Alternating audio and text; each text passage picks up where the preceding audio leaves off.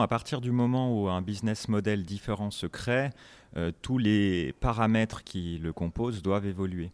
Et finalement, euh, l'entreprise libérée permet cette agilité et cette flexibilité. L'entreprise libérée, finalement, c'est la capacité de mettre euh, en face d'un client les appétences et les compétences de tout un chacun associées à une structure industrielle qui, elle, est capable de rivaliser avec des concurrents beaucoup plus classiques.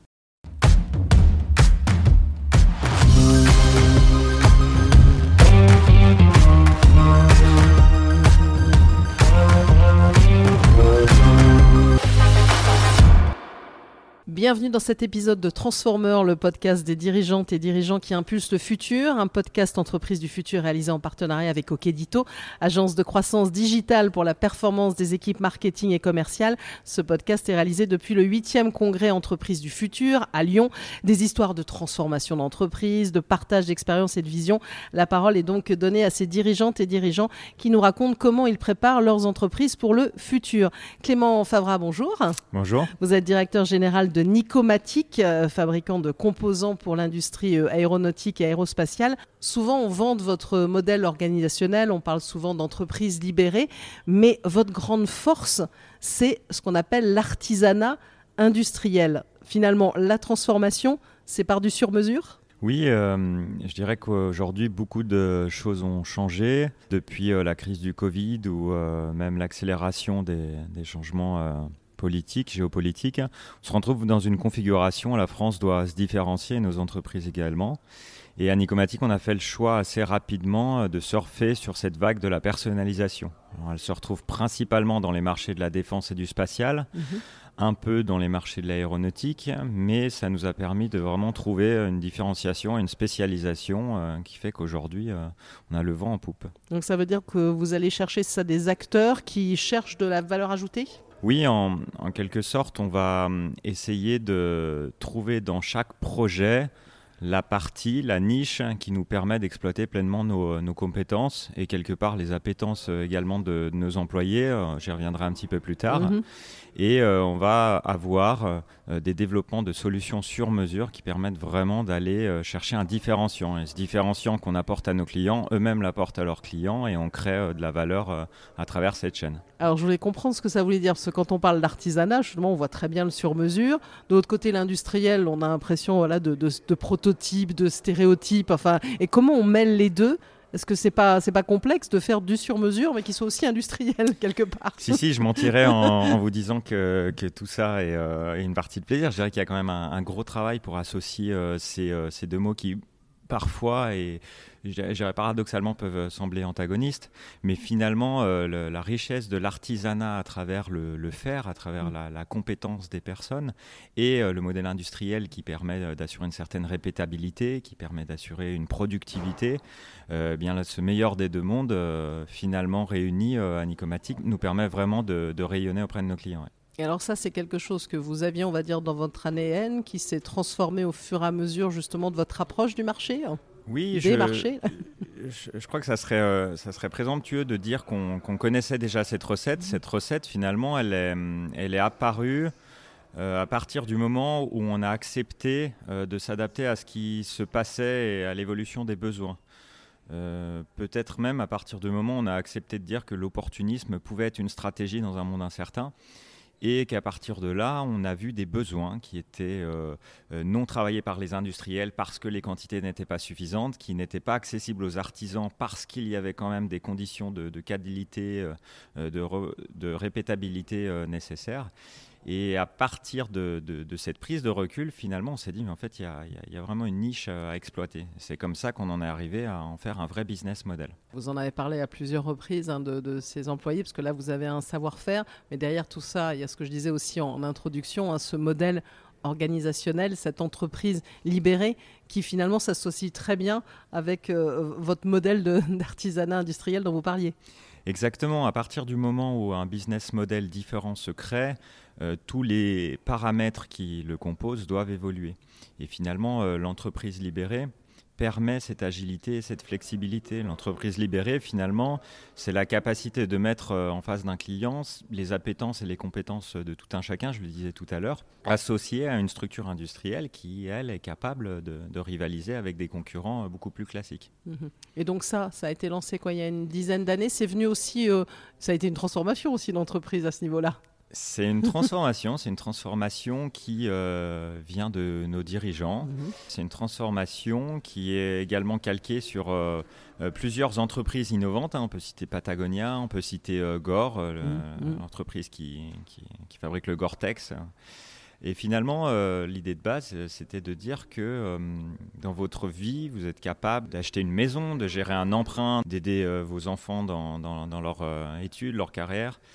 Et puis euh, en entreprise, paradoxalement, il vous faut demander l'autorisation pour euh, un achat modique ou euh, tout simplement pour définir des objectifs au quotidien. Donc euh, une fois que, qu'on a conscience de, finalement de ce, paradoxe, on en vient à se dire, OK, comment est-ce qu'on peut faire les choses différemment et comment est-ce qu'on peut faire euh, confiance à l'individu? Alors encore une fois, cette notion de confiance à l'individu, c'est quelque chose qu'on entend tous les jours. Euh, mhm. Parfois, c'est, le, mot confiance en devient même galvaudé.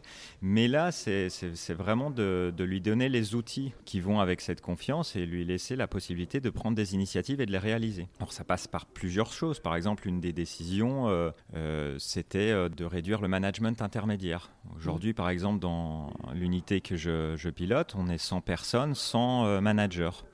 Et euh, les groupes euh, de métiers sont réunis, c'est à peu près 6 à 7 personnes qui sont capables de fixer leur stratégie, de gérer leurs embauches et de répondre aux clients en direct. Et ça, ça marche, parce que j'allais dire, on l'a bien vu, hein, pendant un temps, le télétravail, en France, on regardait ça de travers en disant de toute façon, les gens ne travaillent pas correctement le Covid nous a montré que finalement on pouvait travailler correctement en télétravail.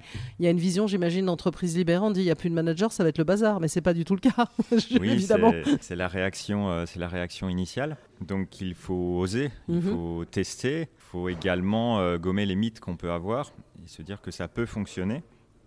Et puis finalement, euh, c'est le propre de l'humain, c'est aussi de se, se poser la question du risque, donc de regarder les, 5% euh, qui pourraient échapper à notre contrôle. C'est très dur euh, le, lâcher prise sur ces questions-là. Et c'est peut-être la difficulté vous vous avez rencontré aussi quand ils vont parler de, ce côté de lâcher prise, peut-être de faire encore plus confiance, peut-être, Clément Favra Effectivement, c'est toujours très particulier après avoir été euh, éduqué pendant des années dans cette notion de, de contrôle et de management tout d'un coup d'être capable de, non pas de déléguer, mais de laisser des responsabilités entières à des collaborateurs sur des questions stratégiques. Mmh. Et mon regard est beaucoup plus tourné euh, vers l'avenir euh, pour faire évoluer le système et aller encore plus loin dans les expérimentations qu'on pourrait faire. Alors on a un nouveau rituel dans cette édition 2023 euh, puisqu'on est en partenariat avec Okedito. je vais laisser la place à, Paul Perdrieux qui est fondateur, directeur associé d'Okedito qui a trois questions à vous poser Clément Fabra. Bonjour Clément. Bonjour. Alors, dans notre rituel, euh, on pose trois questions. La première, c'est chez Nicomatic, vous êtes plutôt physique ou digital? On reste encore physique. Je dirais que les évolutions euh, ont été plus sociétales que digitales. On pense fondamentalement que l'évolution euh, sociétale ou sociale apportera quelque part, d'une manière assez logique, les choix quant à une notion de physique ou de digital. Après, je dirais qu'on a mis un gros focus digital sur la partie marketing, où là, on a vraiment euh, décidé de s'inspirer des meilleures euh, techniques du B2C et d'essayer de les appliquer. Et je pense qu'on y arrive plutôt bien sur le B2B. on a dû euh, peut-être y contribuer un petit peu avec vos équipes d'ailleurs, ce qui était un, un peu plus qu'un petit peu. très, agréable à, réaliser. la deuxième question, c'est êtes-vous plutôt newbies, conquête, ou valeur vie client, c'est-à-dire fidélisation alors euh, personnellement, je suis euh, plutôt newbies, énergie plutôt rouge, mais euh, je dirais que dans le milieu de l'aéronautique, du spatial et de la défense, le, le, newbies se, génère à travers une fidélisation parce que bah, c'est les clients d'aujourd'hui qui font les projets de demain. Et puis on parle de, projets long terme qui mettent 5 ans à se lancer et qui ensuite sont là pour une trentaine d'années. Je dirais également que hum, la stratégie de Nicomatics, c'est de travailler avec des clients existants, de travailler l'intimité, la proximité pour créer des new business euh, dans ce stéro euh, favorable et connu. Donc finalement, les deux notions sont très très très mêlées. Exactement, elles se rejoignent. Ouais, elles se rejoignent. La dernière question, c'est si Nicomatic était un sport, quel serait-il?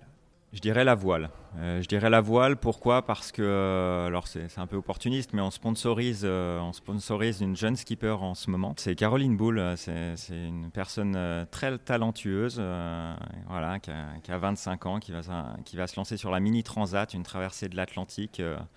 en septembre. Caroline, accompagnée de son architecte, ont vraiment pris de beaux risques en termes d'innovation, en termes de matériaux, en termes de technologie, euh, pour aller sur une traversée où elle sera seule pendant plusieurs jours, peut-être plusieurs semaines euh, selon la météo. Et ça, je crois que c'est quelque chose qui résonne complètement avec euh, la mentalité qu'on peut avoir dans l'entreprise. bon, bon vent, bon vent et succès à Caroline. Alors, merci Exactement. Clément. Donc merci Paul. Alors vous parliez de la voile, vous parliez d'horizon. Vous êtes maintenant quoi 600 à peu près à Nicomatique. Vous ne cessez de, de recruter. Pas toujours facile d'ailleurs de recruter. C'est ça quand même le.